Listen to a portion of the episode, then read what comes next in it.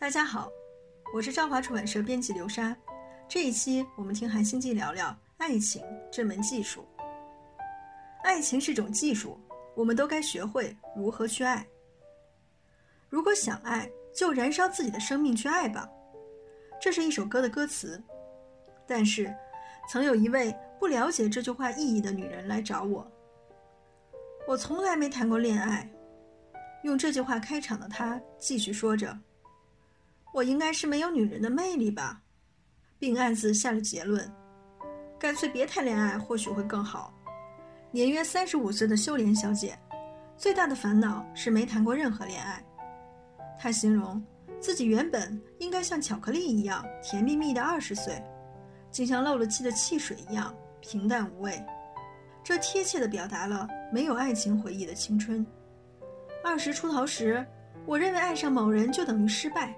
所以感到非常恐惧，我想保护自己，然后从二十五岁开始，每次都觉得下个男人一定会更好，而推掉每一段找上我的爱情。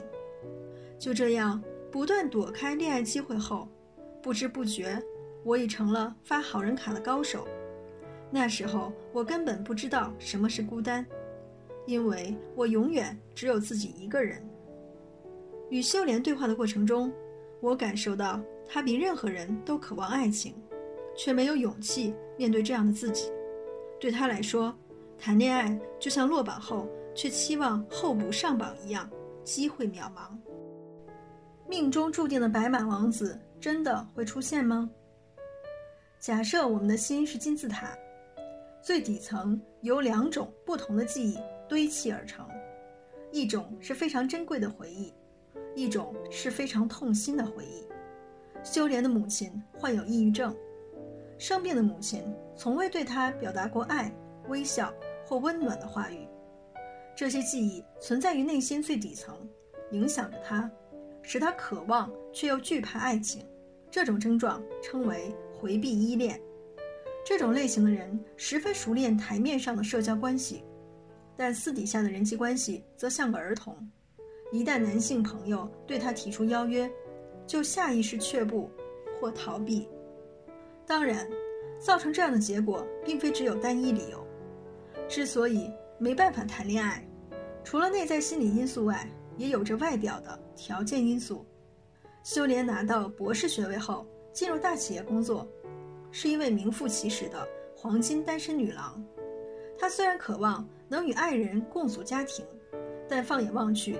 身旁已没有合适人选，因为，他期待第一次恋爱的对象在外貌、学历、性格等所有方面都要纯真，这样他才有勇气接受对方。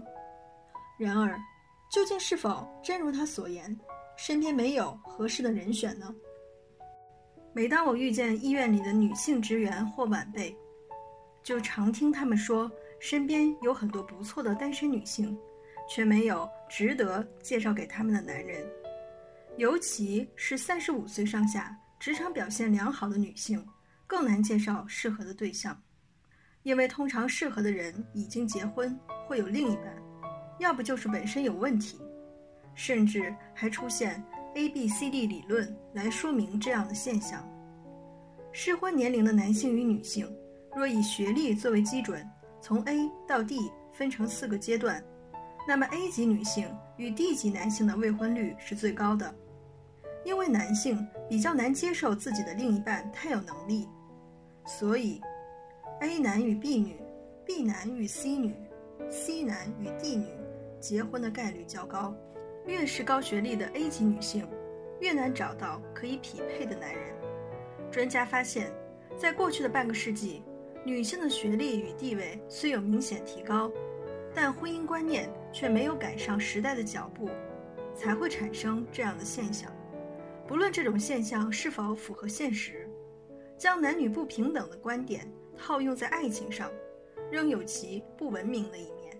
但就我的观点来看，有一点是引起我关注的，就是将爱情全然归责于对象的问题，仿佛只要出现符合自己条件的对象，就能拥有美丽爱情一般。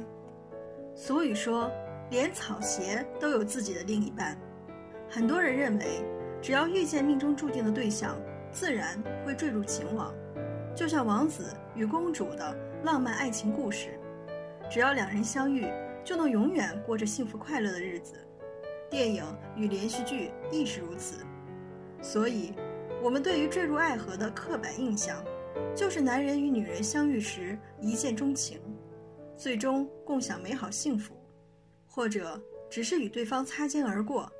从此再难从记忆中抹去，那似曾相识的感觉，仿佛找到失散已久的另一半。所以，渴望爱情的每个人，首要课题都是找寻心中的那个人。要是没有找到真正对的人，就不可能展开恋情。然而，真的只要等到命运安排的对象现身，就能自动开启一段恋情吗？为了回答这个问题，我必须先从恋爱阶段开始说明。活着是一种技术，爱情亦然。爱情从陷入热恋开始，经过恋爱进行阶段，最后到达恋爱维持的阶段。第一阶段，陷入热恋期，二人合二为一，彻底破除自我警戒线，建构出专属于二人的世界。第二阶段，恋爱进行期，陷入热恋的两个人从共同的躯体中脱身而出。一步步配合彼此不同的世界观，朝共同的方向迈进。第三阶段，恋爱维持期，两人必须共同面对外部世界的各项挑战，坚持下去。如果情人眼里出西施的阶段是热恋期，恋爱进行期就是即使已认清对方不是西施，依然会为了彼此努力牺牲奉献。环顾四周，不难发现。虽然爱情已不再轰轰烈烈，但仍旧维持彼此尊重且和平相处的夫妻或情侣不在少数。这些人就是已跨越恋爱进行期，到达恋爱维持期。然而，比起陷入热恋期，恋爱进行期与恋爱维持期反而需要更多努力。少有人走的路。作者斯科特·派克曾说。爱情是为了促进自我与他人的精神成长而发展的自我意志。坠入情网的人会全身心感受与对方在一起的美妙时刻。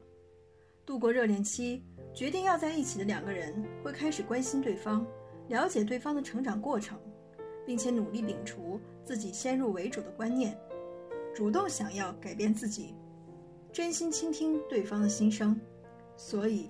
社会心理学家艾瑞克·弗洛姆断言：“爱情其实不受对象的影响，就像活着是一种技术，爱情也是一种技术。我们必须学会如何去爱。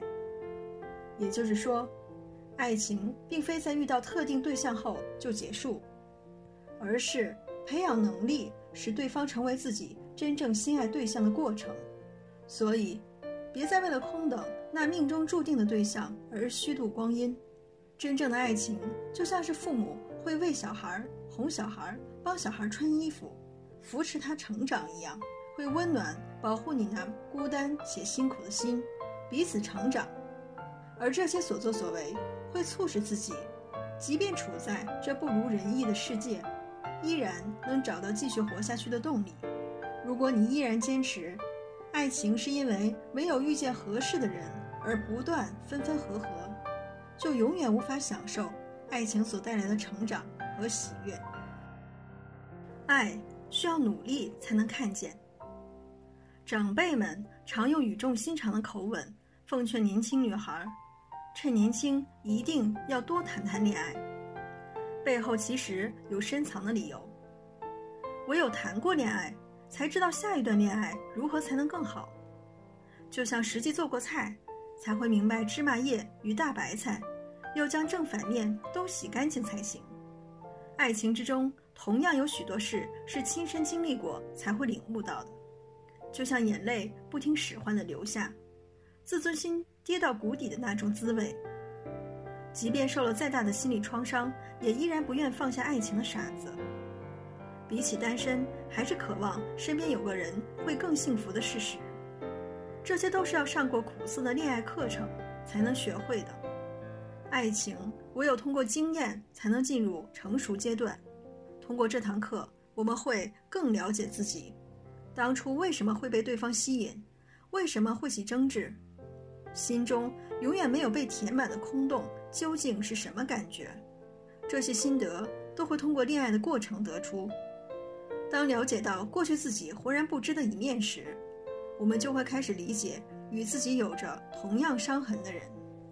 德国发展心理学家埃里克森将人们与朋友或恋人保持亲密关系的能力称为亲密感。换个角度想，家人以外还有其他人爱着自己是非常可贵的，而且自己也要成为某人这样的对象，这就是我们所有人都必须实践的课题与义务。我告诉修莲别太挑剔对方，并给他布置了一项作业。